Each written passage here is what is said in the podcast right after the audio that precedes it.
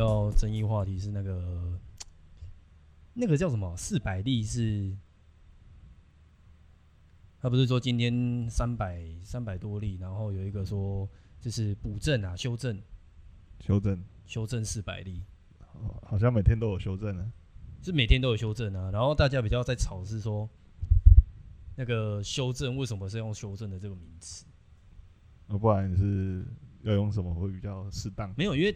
你修正嘛，然后大家就想说，为什么要把这些案例加到之前的日期上去，而不是说直接加到今天？因为如果说加到今天的话，大家就觉得说修正个屁，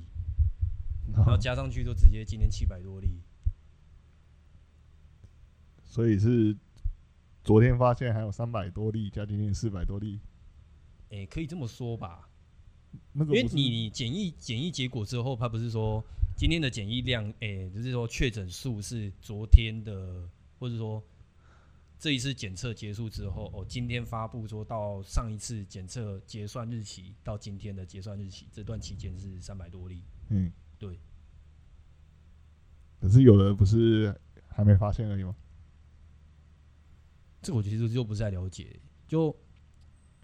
是会有会有没发现的、啊，就是说框列的案件嘛，对，啊对，反正不管怎么说，这个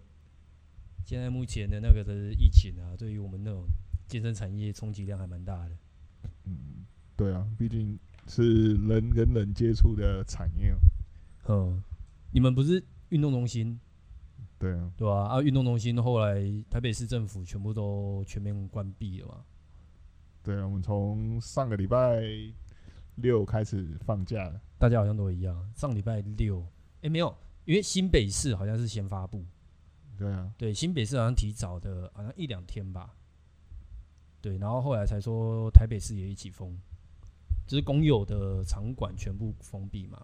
就是不准，就是除了工作人员之外，不准那个一般民众进入。对啊，对，我们我们公司是跟着学校的那个走的。啊那前几天学校才开始说在线上教上课嘛，对，那别人说原本学校学校还是有开，只是健身房没开而已。哦，然后后来，后来就既然学校不用上课，这都都不开了，这样所以，诶，所以你们的大门是跟，因为你们是设置在学校里面嘛，对，对，那你们的大门不是说哦旁边有一个侧门可以自由，就是民众自由进入，而是说他们要走过学校的校门才有办法到你们健身房。嗯，呃，旁边有一个大门，就是运动中心的门口啦。就是对外面一般道路嘛。对，对，嗯，就是感觉就是隔壁间而已，哦，不同的出入口。因为像之前听你在描述的时候，就想说，哎、是不是学校禁止进入的状态下，那是不是你们的健身房不能开？是因为说我以为你们的大门跟健身，就是学校的大门是连在一起。哎、不对，就是你要先经过学校的大门，进入校园之后，才有办法进入到你们健身房里面。嗯、不是这样，它它有一个专门的出口跟入口，但是嗯它跟学校大门是不一样的，刚好在学校大门旁边而已。嗯，但是进去之后呢，是有相通的，哦，所以他们学生要直接来健身房是可以在学校里面直接走进来的。所以如果当初没有宣布说那个健身房封闭不准进入的话，只有学校不能让一般民众进入，你们其实还是可以开。嗯，应该说政府宣布，呃，健身房要停管的时间比学生宣布停课的时间还早。哦，哦，那就没问题了。所以健身房没有营业的情况下，没有人呃在里面值班的情况下，有可能会有老师或学生自己跑进来运动。可以吗？嗯，照理说是不行的、哼，但是他们已经习惯这样，哦，然这后是啊也没有偷偷人来。没有人去制止，他们也不是真的要练个怎样，可能进来器材弄个几下，然后十分钟二十分钟又出去了。你讲的好像老师练都练得很不清， 很那真的有老师是这样啊，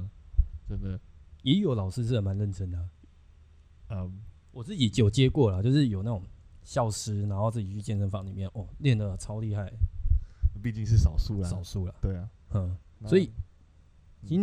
因为我记得你上次有分享说你，你会跟我们讲说什么？就是你之前在澳洲的经历嘛，对，对啊，因为澳洲那个时候好像你在那边的时候，去年哎前年你回来嘛，去年呢，去年回来嘛，那去年回来的之前，那个澳洲就已经有那个本土感染，还蛮严重的，然后有嗯封城的状况，边境有封锁，不能嗯跨州这样。对，然后当初好像也是跟台湾一样啊，就是先说先先封个十四天，先封个两个礼拜看看，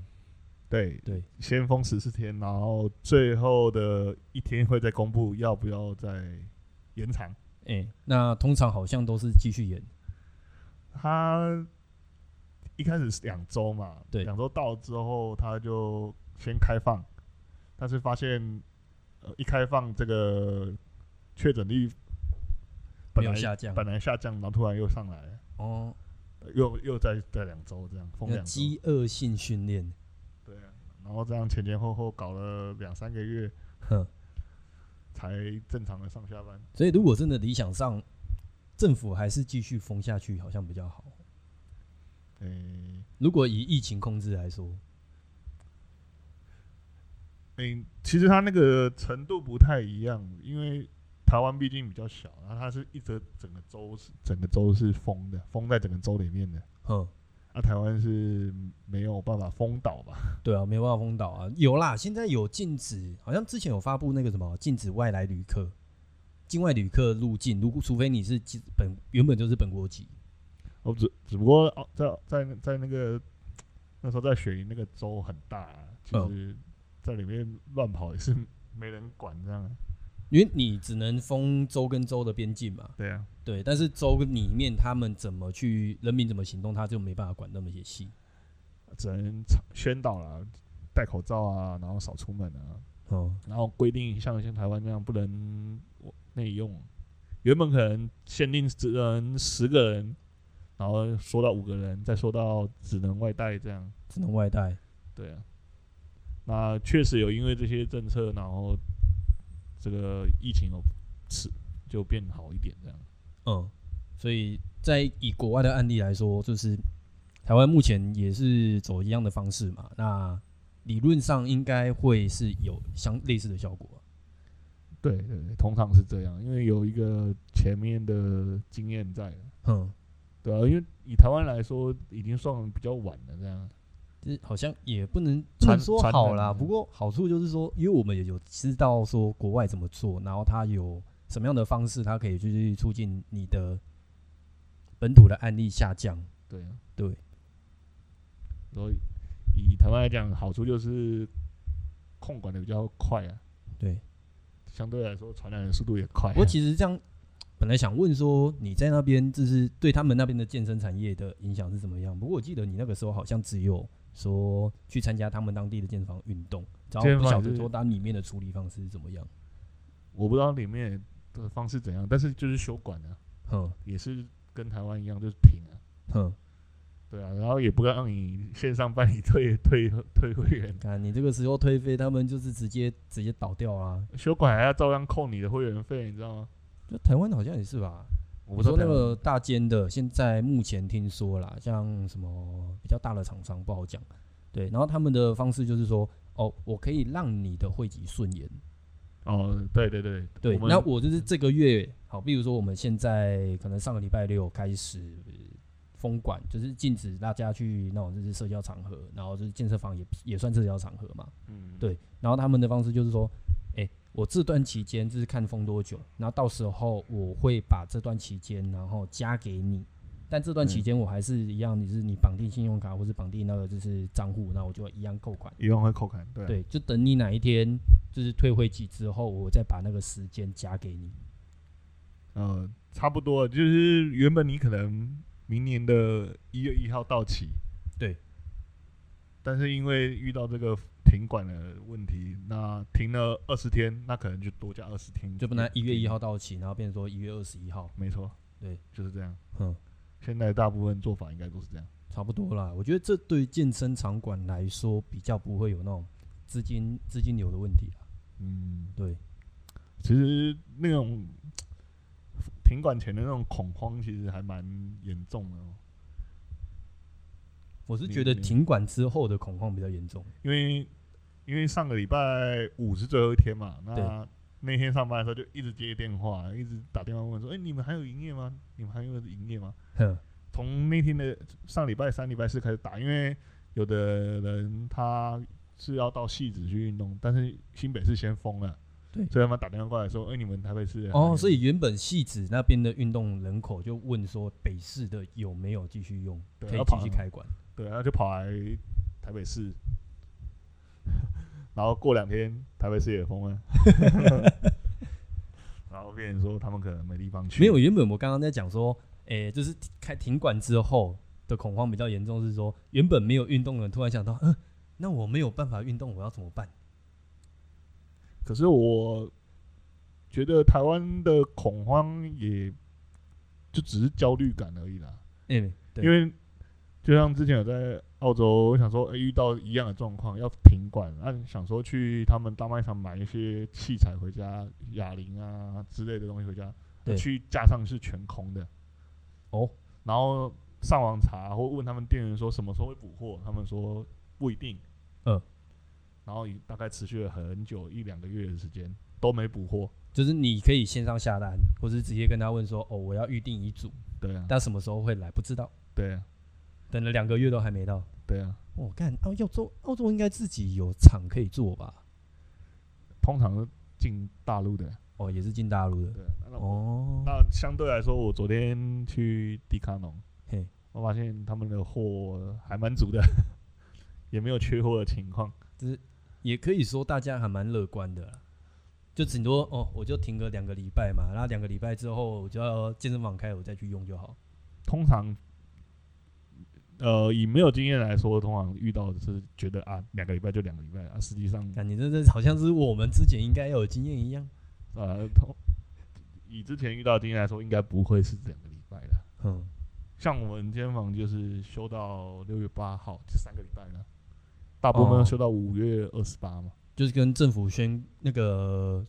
丢的那个日期啊，就是先照政府那边就是公告的日期来说对。啊对啊对啊，所以其实其实他不是说时间到就结束了，他一可定能会结束，没有一说一定。他可能会延续的。对，就对看这几天状况。不过今天就连续两三天、三四天，哎、快一个礼拜哦，都是破百，对啊，前十四这十四天弄完很关键，对啊，该发病就发病了，该该怎样就怎样啊了。对，那个就是疫情的部分，我们就不可控嘛，就是看静观其变啊。对啊，那除了说像那个买自主自己家里面的健身器材之外，不是现在还蛮多，我认识的蛮多教练就开始转做那种线上课程。嗯对啊，对，就是可能先从原本的学生开始询问吧。对，对啊，因为毕竟每还是有运动的需求啊，只是没有地方让他们去而已。对，别人说可能要在家里找个空间，这样呃，还是要运动一下会比较好一点。对我觉得自己，因为我自己的话，这从上个礼拜五开始，还是礼拜六开始，就想说，哎、外面竟然都没有课程了，那我就对自己关在家里面。但对自己关在家里面，就是也不是恐慌，焦虑，也没有焦虑，就觉得说嗯我不能出去做些什么事情，我觉得心里会有点出问题。那、就是焦虑啊，没有，不是焦虑，我觉得想那点找点事做啊。对，我会想找一点事，就是如果不找一点事情做，自己的身心情会变得很阿杂，对很啊烦躁，也不算焦虑，我觉得应该算是烦躁。其实就是焦虑的一种。对，所以我会，我我这个时候我才理解到说，为什么会有一些那种就是被说你要居家隔离啊、居家检疫的那一些，然后不能出去外跑那一些，为什么后来会跑出来？所以你现在能理解这些高危险族群的人为什么要一直往外跑吗？啊我可以理解他们心理形态，但是我不，我我觉得我不认同他们做这件事情。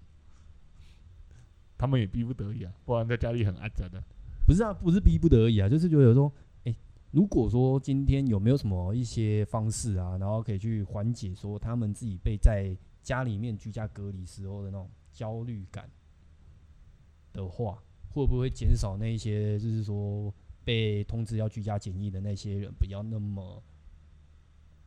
频率那么嗯好高的一直跑出来、啊，啊，对吧、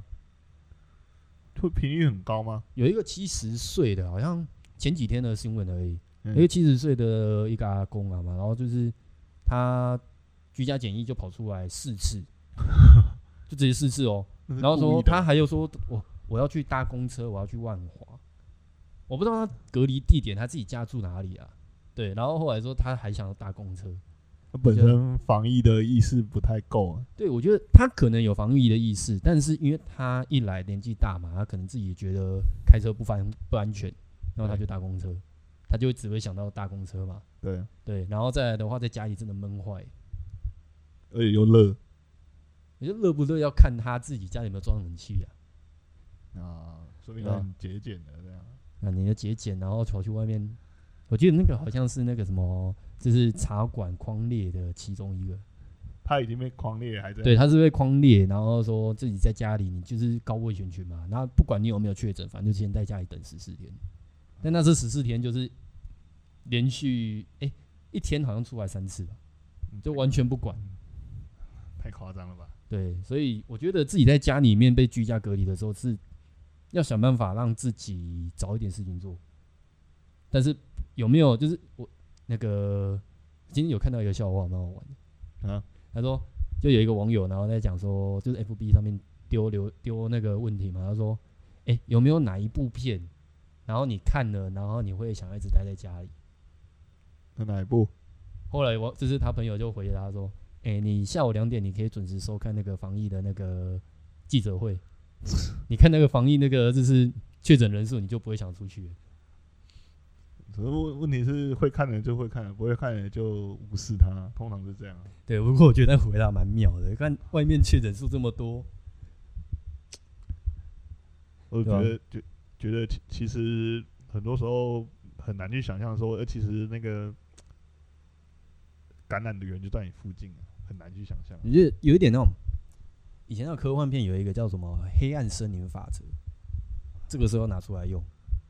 你不管你旁边出现的是什么人，你就要认为他是敌人，他是有病的。嗯对，因为你只能确定自己是自己本身是没问题的嘛。对，但你不能保证旁边的人也没问题。那好像不是市市长讲的话吗？嗯，柯文哲讲的什么？你要 把所对啊，我觉得是就只可以直接套用那个黑暗森林法则啊，森林法则吗？对啊，我第一次听到因这样。为一开始那个黑暗森林法则它出来是说有一个科幻片叫什么《三体》吧，啊，对没听过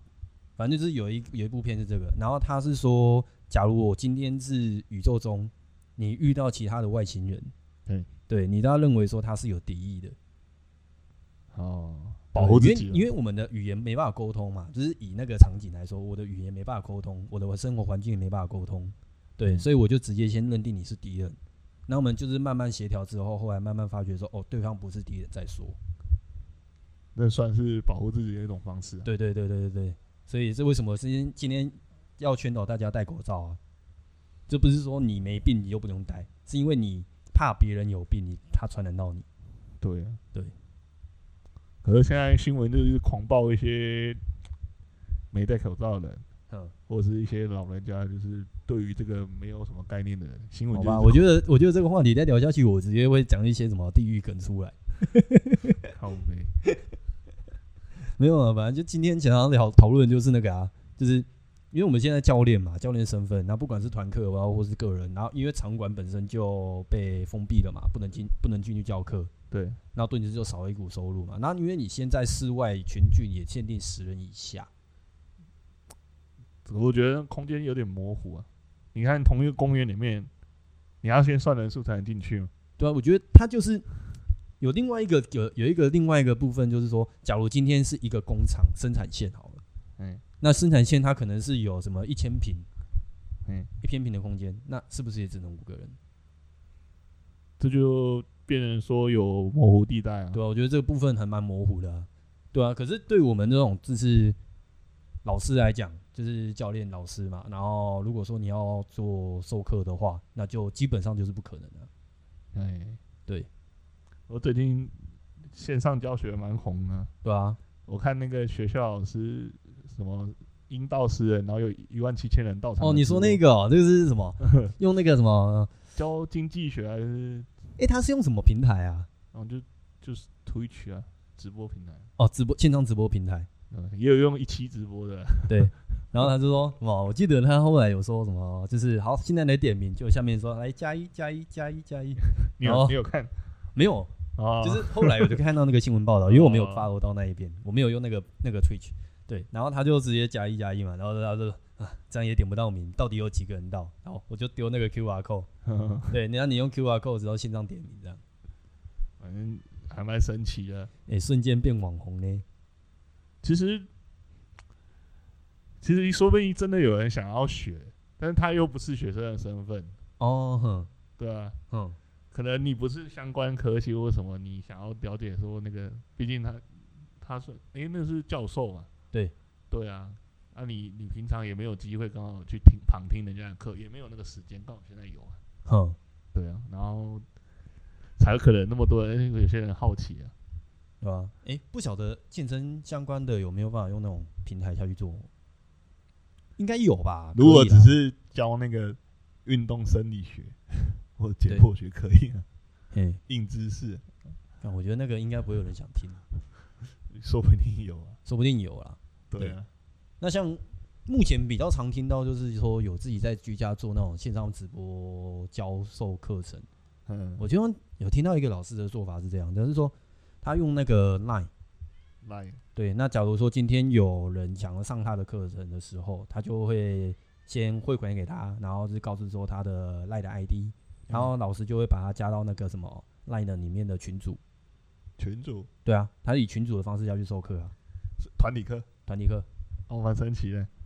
然后那个老师他是教瑜伽的，然后还有比较低阶的有氧，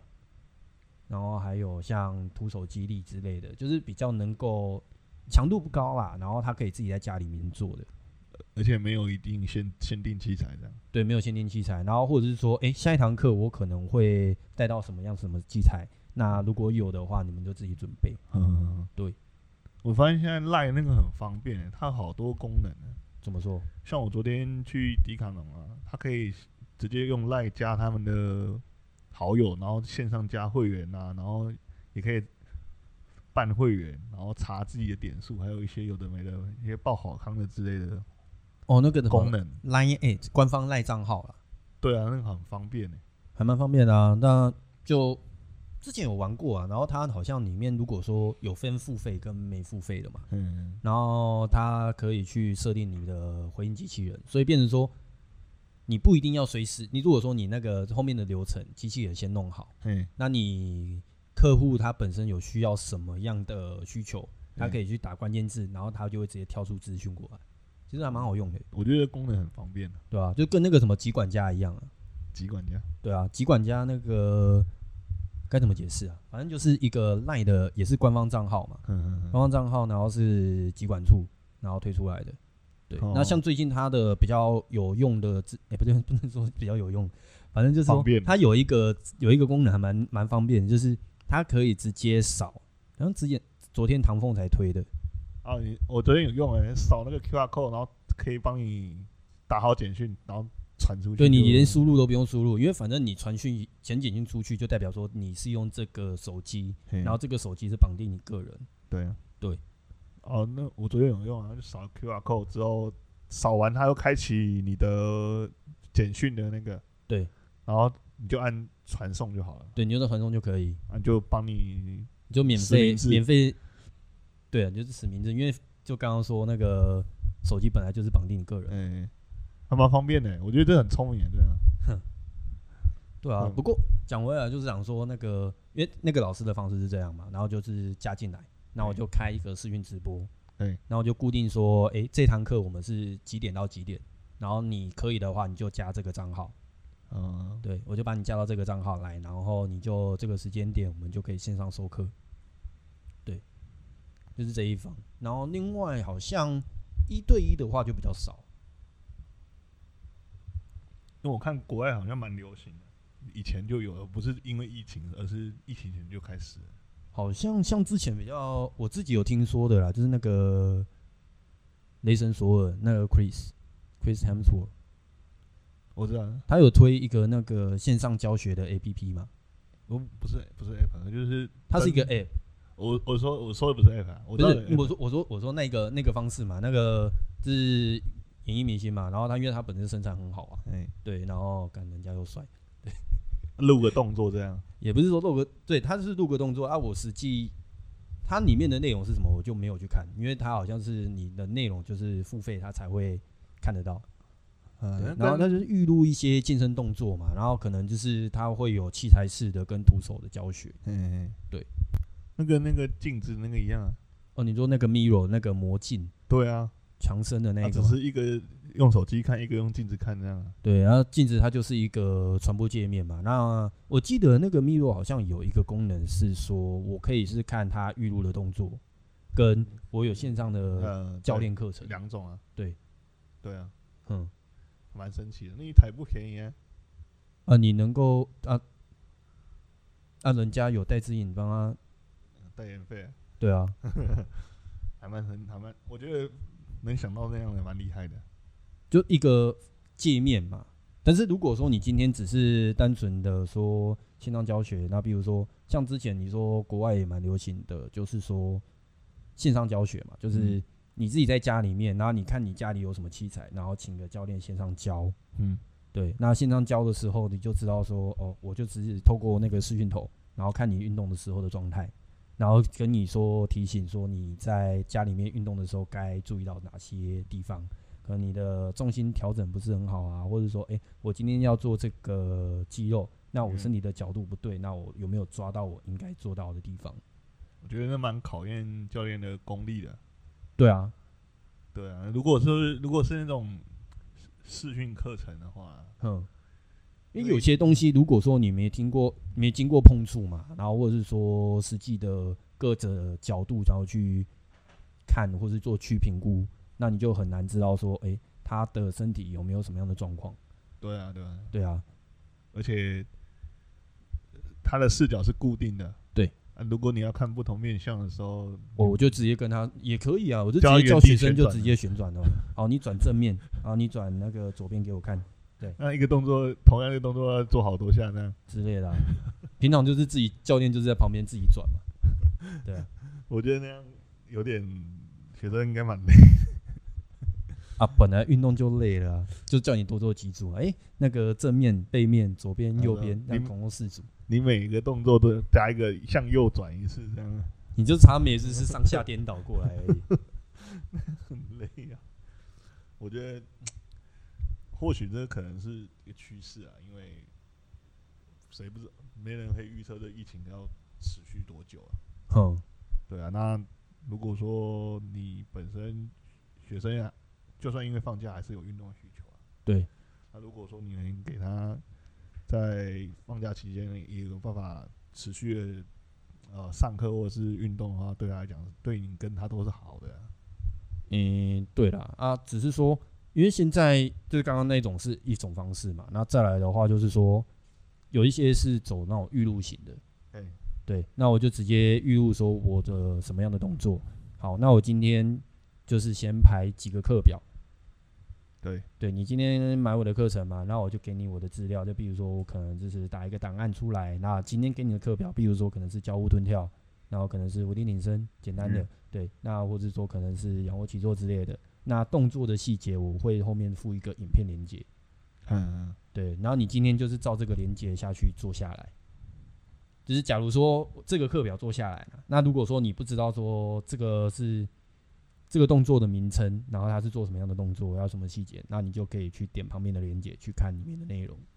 嗯嗯，对，。也有这种方式。其实我之前也有相关的经验，怎么说？我有买买过线上的这种影片的课程，嘿，那他们的方式也是像你这样，虽然他讲的动作都是比较粗阶简单的，但是他讲了很多细节在里面，然后也是分说，哎、上半身、下半身或全身性或是多方向的这种类别。哦，就是比如说这个动作，我本身是要做，目的是什么？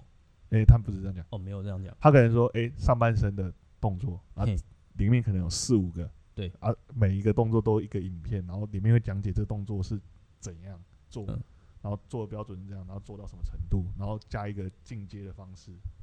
比这个动作再延伸进阶的方式，嗯，然后再或者是另外一个就是下半身的，对哦然后有核心的，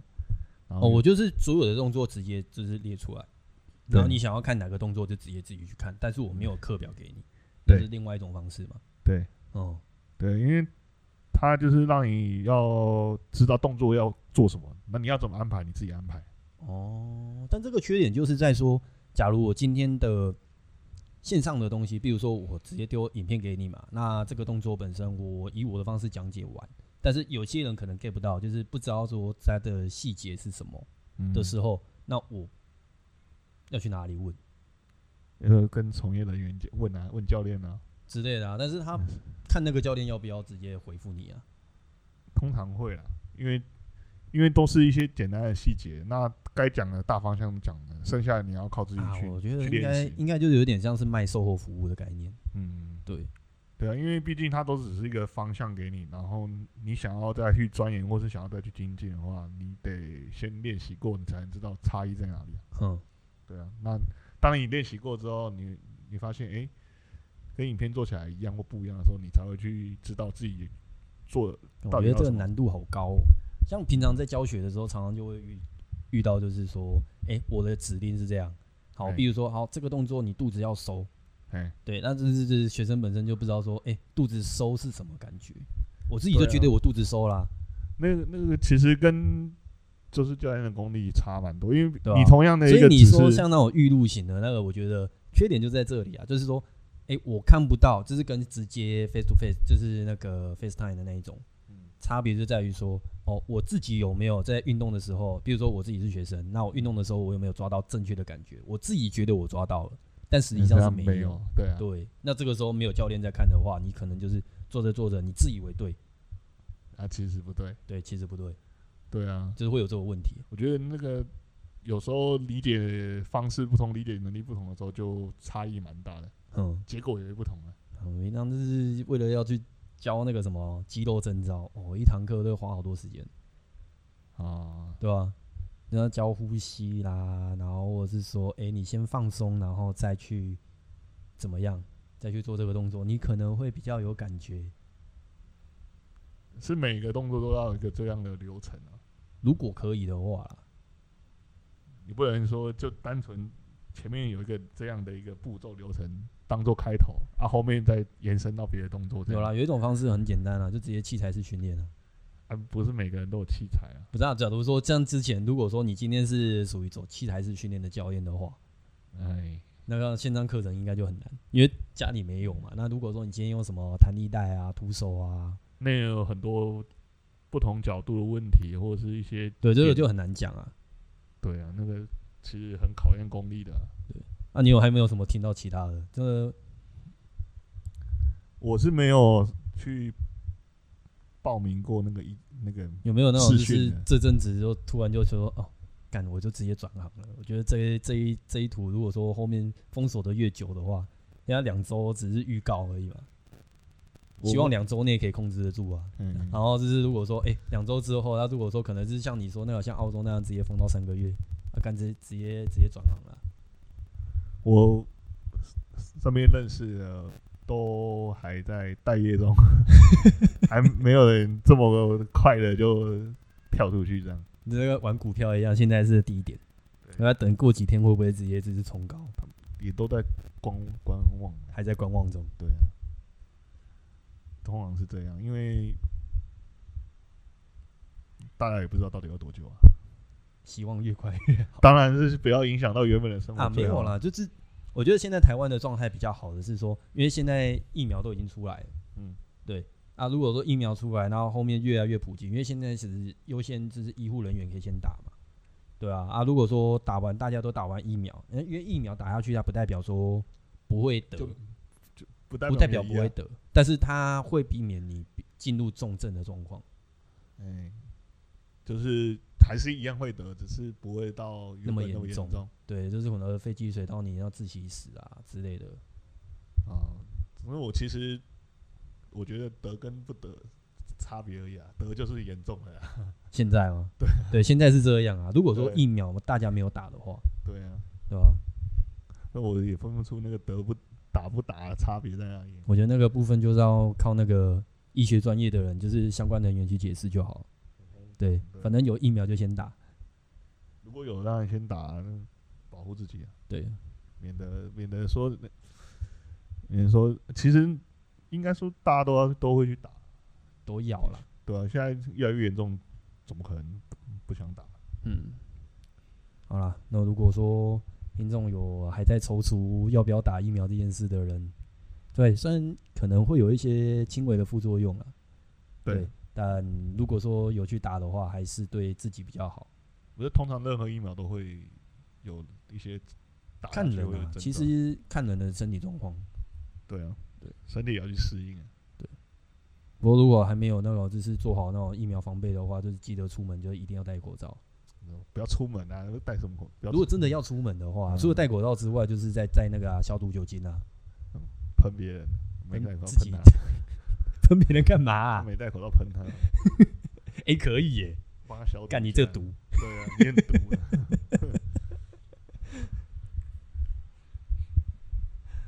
啊。好啦，那我们应该今天就先到这边啦。嗯，好，那就希望大家做好自我管理啊。对，，那在家稍微多运动一下，那是也可以减缓说自己对居家居家防防护这件事情比较不会有太大的心理压力。对啊，我觉得平常压力太多了，趁这时候稍微减舒缓一下自己的压力。对，看看自己最近有没有什么，就是因为太常外面跑，然后没办法做的事情，比如说可能记很多的书啊，然后想做的一些可能做菜啊，或者做一些手工艺啊，都 OK 嘛，对啊，对对啊吧，培养兴趣。培养兴趣，然后或者是说，哎、有时间的话多动一动，增加自体免疫，对啊，嗯，所以我发现，如果在家里运动，还有一个问题啊，如果你嗯是住公寓的那种，嘿，你要 care 一下下面楼下会不会觉得你很吵 之类的。 这个就很难呢、如果说今天的给的课表是那种交互蹲跳或这种开合对跳，啊只要是跳要波比啊，那可能就不太适合在家里做啊。对，你在跳之前是不是先跟那个楼下邻居先悄悄地说，诶，我那个几点几分会开始做一些跳腰动作，你那个时候都担待一下。我是觉得直接找个空旷的地方做会比较好一点啊，不要有吵到别人。那空旷的地方现在都不能去啊！你说新北现在，诶，不对，桃园啊，今天听到桃园就是所有的那个公共公园对，都不能去，那台北有这样吗？台北好像没听说，然后桃园那边好像是直接把那个篮筐拆掉，蓝光还有篮筐、篮球光、哦，篮球的篮筐，有有拉布条之类的拉布条、啊围，起来，对吧、干的还是一些老老人家，然后就觉得说，哦，钻布进条去就不会布条，然后我做还是给我做 我我做我自己的， 没错，嗯，我行我素就是这样。对对对，嗯，好啦，自己家里的那个老人家也稍微管一下。对，不要让他们出来乱跑。对，我觉得上次有看到一个梗还蛮好玩的，嗯那就就是看到一个一个老人家，诶真的真的警察抓到很多都是老人家，然后被拍到，然后这时候就是两个警察，然后看到一个老人家，然后在路边没戴口罩，然后就上前去开单，嗯因为现在就直接抓到就直接开不劝导了嘛，对，然后下面就有人是下一个标题叫 I love you thousand three thousand，靠呗，我我觉得三重分局这个开单的那个数量真的多很多。